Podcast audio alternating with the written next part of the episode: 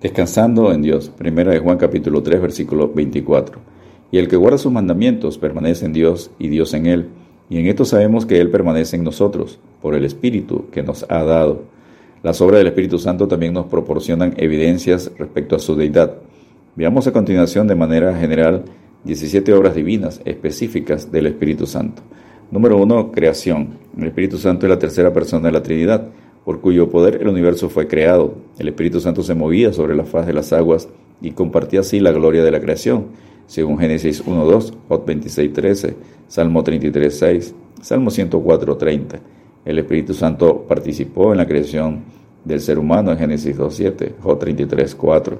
Número 2, la obra de contención. No contenderá, permanecerá mi espíritu con el hombre para siempre, porque él es carne, según Génesis 6.3.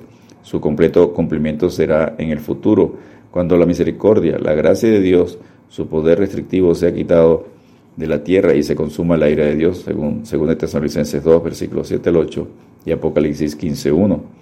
Número 3, la obra de inspiración. Los santos hombres de Dios hablaron siendo inspirados por el Espíritu Santo, no en palabras de humana sabiduría, sino en la enseñanza del Espíritu, según, según de Timoteo 3, 16, según de Pedro 1, versículos 20 y 21 Número 4, la obra de engendramiento. El Espíritu Santo engendrando a Cristo en Mateo 1.20.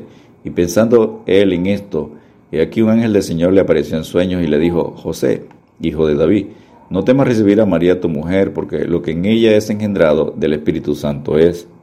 Número 5, la obra de convencer. La obra convincente del Espíritu Santo es triple, de pecado, de justicia y de juicio, según Juan 16, versículos 7 al 11. Así que el hombre se vuelva a Dios y acepte a Cristo como su único y suficiente Salvador. Número 6, la hora de restricción. La presencia del Espíritu Santo habitando en el creyente, la iglesia, restringe el misterio de la iniquidad en el mundo. Luego del arrebatamiento de la iglesia en 1 Tesalonicenses 4, 16 al 17, se manifestará el misterio de la iniquidad de manera total por medio del anticristo, según 2 de Tesalonicenses 2, versículos 6 al 8. Número 7, la obra de regeneración. Como la generación humana engendra una vida según su naturaleza, así la regeneración divina imparte una nueva vida espiritual, naciendo de nuevo al creer en Jesucristo, según, Génesis, según Juan 3, versículos 3 al 5, 2 Corintios 5, 17, Tito 3, 5, Santiago 1, 18, 1 Pedro 1, 3 y 23 y 1 Juan 5, 1. Número 8, la obra de iluminación. Toda verdad será mostrada al creyente por el Espíritu Santo, según Juan 16, 12 al 15, 1 Corintios 2, versículos 9 al 10, Efesios 1, 17 al 20. En Efesios 1, 18, alumbrando los ojos de vuestro entendimiento, para que sepáis cuál es la esperanza a que Él os ha llamado y cuáles las riquezas de la gloria de su herencia en los santos. Obra número 9, Paracleto no solo obra como consolador, sino que actúa también como ayudador, abogado, compañero, amigo, el todo suficiente, según Juan 14, 16, Juan 14, 26, Juan 15, 26, Juan 16, 7 y 1 Juan capítulo 2, versículo 1. Obra número 10, testimonio. El mismo Espíritu da testimonio a nuestro Espíritu de que somos hijos de Dios, según Romanos 8, 16, 1 Juan 5, 10. También da testimonio de Cristo, según Hebreos 10, 15. Obra número 11, unción, para dar entendimiento al creyente sobre la palabra de Dios, según Juan 16, 13, 1 Juan 2, 20 y 27. Pero la unción que vosotros recibisteis de Él permanece en vosotros, y no tenéis necesidad de que nadie os enseñe, así como la unción misma os enseña todas las cosas, y es verdadera, y no es mentira, según ella os ha enseñado. Permaneced en Él. Obra número 12, bautismo. El bautismo con el Espíritu Santo actúa sumergiendo al creyente en el poder de Dios, para el servicio eficaz en su obra, según Hechos 1.5, Hechos 1.8, Hechos 10, 44 46, Gálatas 5, 22 y 23, Efesios 5, 18, Colosenses 3, 16. Obra número 13, sello. La presencia del Espíritu Santo en el creyente es una identificación distintiva, una marca de propiedad divina, según 2 Timoteo 2, 19, 2 Corintios 1, 22 y Efesios 1, 13 fuiste sellados con el Espíritu Santo de la promesa. Obra número 14, llenura.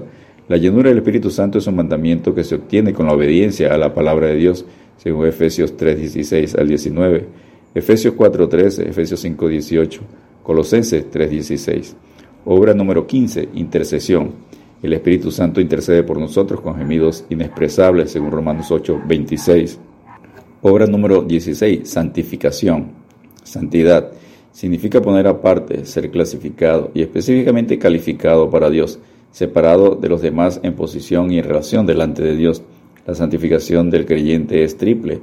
Número uno, posicional la separación del pecado cuando aceptamos a Cristo, según Romanos 15, 16, 1 Corintios 6, 11, 2 de Tesalonicenses 2, 13 y 1 Pedro 1, 2. El punto número 2 es continua y práctica.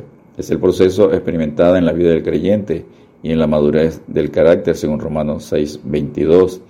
Y el paso número 3, final o total, con la que seremos presentados sin falta delante de Dios según 1 Tesalonicenses 5, 23 y 24, y Judas 1, 24 y 25, y conforme a la imagen de Cristo, según Romanos 8, 11, Filipenses 3, versículos 20 y 21, y 1 Juan 3, versículos 1 al 3.